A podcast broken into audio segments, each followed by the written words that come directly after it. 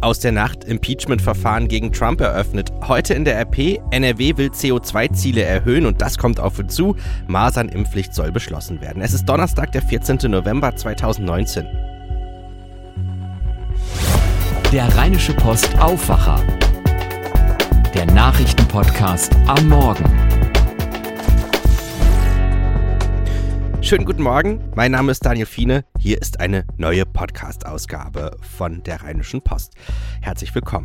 In angespannter Stimmung zwischen den politischen Lagern hat der US-Kongress die erste öffentliche Anhörung seit Beginn der Impeachment-Ermittlungen gegen US-Präsident Donald Trump abgehalten. Der geschäftsführende US-Botschafter in der Ukraine, William Taylor, und der Diplomat George Kent sagten als Zeugen aus. US-Medien sprachen von einem historischen Ereignis. Ich empfehle euch sehr den Text von unserem US-Korrespondenten Frank Herrmann. Den findet ihr in der Zeitung und heute auch auf RP Online. Tja, und was macht Trump? Er hat sich mit seinem türkischen Amtskollegen Erdogan getroffen. Trotz vieler inhaltlicher Streitigkeiten zwischen Washington und Ankara hat Trump seinen türkischen Amtskollegen ausdrücklich gelobt. Ich bin ein großer Fan des Präsidenten, sagte Trump bei einer gemeinsamen Pressekonferenz im Weißen Haus. Tina Eck berichtet aus den USA. Diese Begegnung lief also freundlich ab, keine wüsten Drohungen mehr von wegen der wirtschaftlichen Zerstörung der Türkei? Äh, das ist richtig. Äh, keinerlei Drohungen, vielmehr freundliche, höfliche Worte. Äh, Trump sprach von einem sehr konstruktiven Treffen und meinte, er sei ein großer Fan von Erdogan. Sie hätten eine langjährige gute Freundschaft und Trump lobte den Waffenstillstand im Nordsyrien-Konflikt und bedankte sich für die Freilassung eines Häftlings. Die Türkei sei ein wichtiger strategischer Partner und für Probleme werde sich eine Lösung finden, meinte Trump. Was waren die Hauptthemen des Besuchs? Es ging natürlich in erster Linie um Syrien, darum, ein Wiederaufleben des IS zu verhindern, um die Zukunft der IS-Häftlinge und auch äh, um die Zusammenarbeit der Urstreitkräfte mit der Kurdenmiliz äh, JPG. Wir haben ein sehr gutes Verhältnis mit den Kurden, sagte Trump, und Erdogan seines Wissens auch, bis auf wenige Ausnahmen.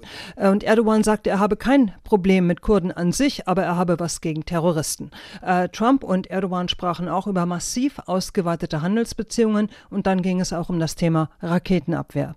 Wo genau liegen die Probleme beim Thema Raketenabwehr? Äh, da geht es darum, dass die Türkei, also ein NATO-Partner, das russische Raketenabwehrsystem S-400 erwerben will. Die USA nun wiederum haben Sorge, dass Russland dadurch an Informationen über die Tarnkappenfähigkeiten der US-Kampfbomber F-35 kommen könnte. Turkey's acquisition of sophisticated Russian military equipment such as the S-400 das ist eine ernste Herausforderung für uns, sagte Trump. Aber man spreche darüber, man habe auch bei dem Treffen darüber gesprochen und man werde weiter verhandeln und werde die Situation hoffentlich gemeinsam lösen. Zeitgleich mit dem Erdogan-Besuch liefen ja die ersten öffentlichen Kongressanhörungen zum Thema Amtsenthebung. Ließ Trump sich davon aus der Ruhe bringen? Nein, er betonte, dass er überhaupt keine Zeit habe, sich das Spektakel, diese Hexenjagd anzugucken. I haven't watched ich kümmere mich um diesen Besuch, der ja viel wichtiger ist. Das absurde Theater der Demokraten müsse verboten werden. Er wolle wissen, wer der Whistleblower ist.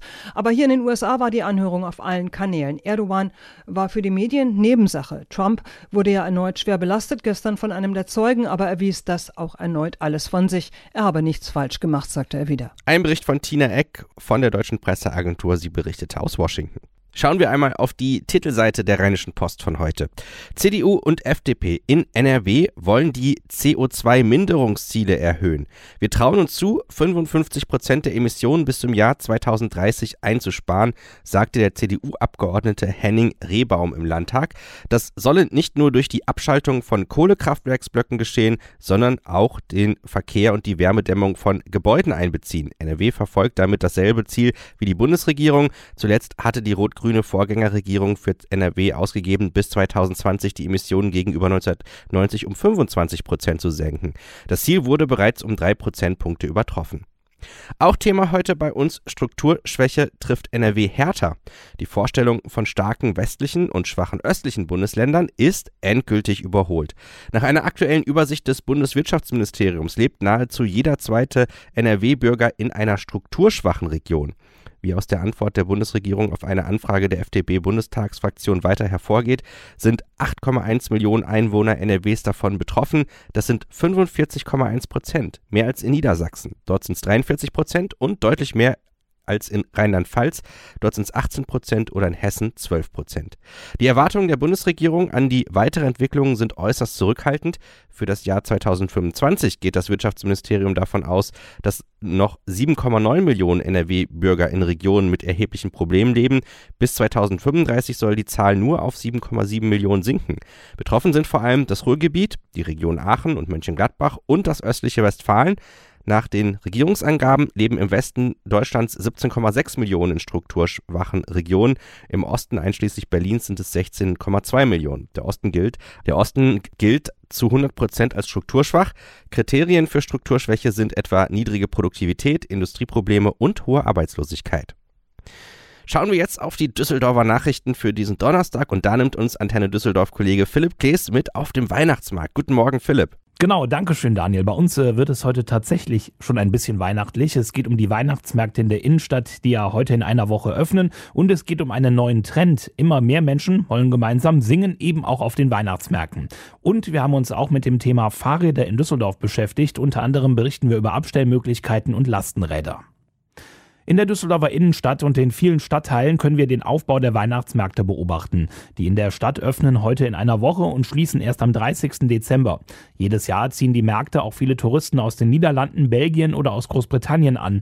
Düsseldorf Tourismus hat uns aktuelle Zahlen geliefert. Bis jetzt haben sich schon 950 Busse für die Weihnachtsmarktsaison in unserer Stadt angemeldet. Das sind etwa 100 mehr als letztes Jahr zu dieser Zeit. Auch auf den Düsseldorfer Straßen könnte es deshalb voll werden. Wer sich den Parkplatzärger in der Innenstadt ersparen möchte, kann das Auto am Wochenende auch im Provinzialparkhaus in Wersten abstellen. Pro Auto kostet das 9 Euro, Rheinbahn-Ticket für den ÖPNV inklusive. Neben den klassischen Buden mit Glühwein und Geschenken wird es auch in diesem Jahr ein Rahmenprogramm auf den Weihnachtsmärkten in der Innenstadt geben. Ein Trend laut Veranstalter das gemeinsame Singen von Weihnachtsliedern. An vier Abenden wird deshalb Chorleiterin Sabine Hausner auf dem Köbogenmarkt Weihnachtslieder mit uns anstimmen. Sie hat uns gesagt, was wir dafür brauchen. Also man kann sich im Vorfeld schon den Textzettel runterladen oder als E-Paper angucken auf der Seite von Düsseldorf Tourismus. Ansonsten wird vor Ort auch äh, Liedzettel ausgeteilt, wo alle Texte drauf sind. Äh, und dann geht's auch schon los. Für alle, die lieber zuhören, gibt es aber auch musikalische Live-Acts. Dazu gehört zum Beispiel der Kinderchor Kids on Stage, der schon mit Peter Maffei und Udo Lindenberg aufgetreten ist. Immer wieder beschweren sich auch auf unseren Social-Media-Kanälen Fahrradfahrer über die schlechten Bedingungen in Düsseldorf. Ein Aspekt, den man immer wieder hört, es gibt zu wenige Abstellmöglichkeiten. Die Stadt will helfen und schafft deshalb immer mehr Abstellanlagen, im Schnitt etwa 350 pro Jahr. Vor kurzem sind zum Beispiel neue Fahrradstände am Karolingerplatz in Bilk montiert worden. Im letzten Jahr wurden in einer Offensive der Stadt zudem über 1000 neue Stellplätze für Fahrräder geschaffen. Bei der Verkehrswende setzt die Stadt verstärkt auf die Förderung von Fahrradfahrern. So werden an immer mehr Stellen zum Beispiel Radwege gebaut. Auch andere Institutionen wollen Alternativen zum Auto bieten, zum Beispiel mit Lastenrädern. Mit diesen Rädern können auch größere Gegenstände wie Schränke, Matratzen oder auch Bierkästen transportiert werden. Jetzt wird die Flotte auf fünf Räder erweitert. Dafür verantwortlich ist eine Kooperation des Fahrradladens Schicke Mütze gemeinsam mit der Düsseldorfer Verkehrswacht, dem Fahrradclub ADFC und der Radstation am Hauptbahnhof. Sie bieten an verschiedenen Orten in der Stadt Lastenräder an, die man für bis zu drei Tage am Stück umsonst nutzen kann. Dafür muss das Rad vorher online gebucht werden. Weitere Nachrichten gibt es immer zur vollen und halben Stunde bei uns im Radio und jederzeit online auf unserer Homepage antennedüsseldorf.de. Schauen wir jetzt auf die Themen des Tages. Die Große Koalition will den Solidaritätszuschlag ab 2021 teilweise abschaffen. Das entsprechende Gesetz soll heute im Bundestag beschlossen werden. Außerdem soll das Masernschutzgesetz verabschiedet werden. Geplant ist eine Impfpflicht für Kinder in Gemeinschaftseinrichtungen, also Kitas und Schulen. Benedikt Meise, die Impfpflicht hat in der Vergangenheit ja immer wieder für Diskussionen gesorgt. Jetzt will Bundesgesundheitsminister Spahn sie aber endgültig auf den Weg bringen, oder? Ja, genau. Und diese Entscheidung hat er auch nochmal bekräftigt. Impfungen sind eine der größten Errungenschaften äh, der Menschheit. Wir haben es zusammen geschafft, die Pocken auszurotten. Wir sind auf dem Weg, die Kinderlähmung, Polio auszurotten und wir wollen auch Masern ausrotten. Und deshalb soll auch schnell agiert werden, wenn das Gesetz durchkommt, müssen alle Eltern bei ihren Kindern schon ab März 2020 nachweisen, dass sie geimpft sind, bevor das Kind in die Kita oder in die Schule geht. Gleiches gilt auch übrigens für das Personal in den Kitas, in den Schulen, aber auch in medizinischen Einrichtungen. Gibt es Verstöße, sollen Bußgelder bis zu 2500 Euro drohen. Wie sind denn die Reaktionen darauf? Ja, also der Deutsche Ethikrat, der hat schon Bedenken angemeldet, denn klar, es ist ein staatlicher Eingriff. Den Ärzten hingegen, ja, denen geht es nicht weit genug, wie mir der Kinderarzt und Generalsekretär der Deutschen Akademie für Kinder- und Jugendmedizin, Professor Hans-Ike Huberts, erklärte. Wir haben ein zweifaches Problem dabei. Das eine ist, dass das Gesetz ja letztlich nur die Kinder impfen will, aber die Masernepidemien, die wir hatten, die sind ganz wesentlich auch getragen worden von Jugendlichen und jungen Erwachsenen, die nicht ausreichend geimpft waren. Unterm Strich, da muss also noch mehr getan werden. So sieht es auch Bundesgesundheitsminister Spahn und fordert da mehr Aufklärung. Verabschiedet werden soll auch ein Gesetz zum Soli-Abbau. Ganzes wegfällt ja aber nicht, oder?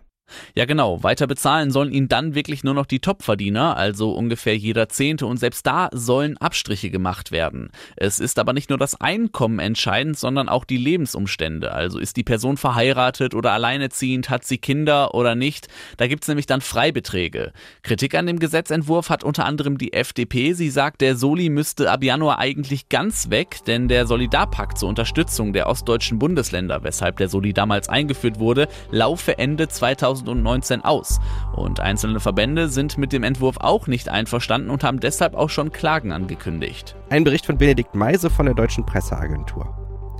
Kundenbewertungen auf der Online-Handelsplattform Amazon beschäftigen ab 9 Uhr den Bundesgerichtshof in Karlsruhe. Es geht um die Frage, ob der Anbieter eines Produkts für den Inhalt der Rezension haftet. Der Verband Sozialer Wettbewerb hatte einen Händler aus Essen verklagt, der auf Amazon sogenannte Kinesiologie-Tapes anbietet. Dort hat Nutzer geschrieben, das Produkt lindere Schmerzen. Medizinisch ist das aber nicht gesichert. Schauen wir auf das Wetter für das Rheinland. Heute ist es ziemlich grau, also richtig Novemberwetter, herbstlich. Mehr als 8 Grad werden es nicht. Es bleibt heute eher trocken. Mehr Regen gibt es eher morgen erst. Das war der Rheinische Postaufwacher für heute. Mein Name ist Daniel Fiene. Ich wünsche euch einen guten Donnerstag. Mehr bei uns im Netz www.rp-online.de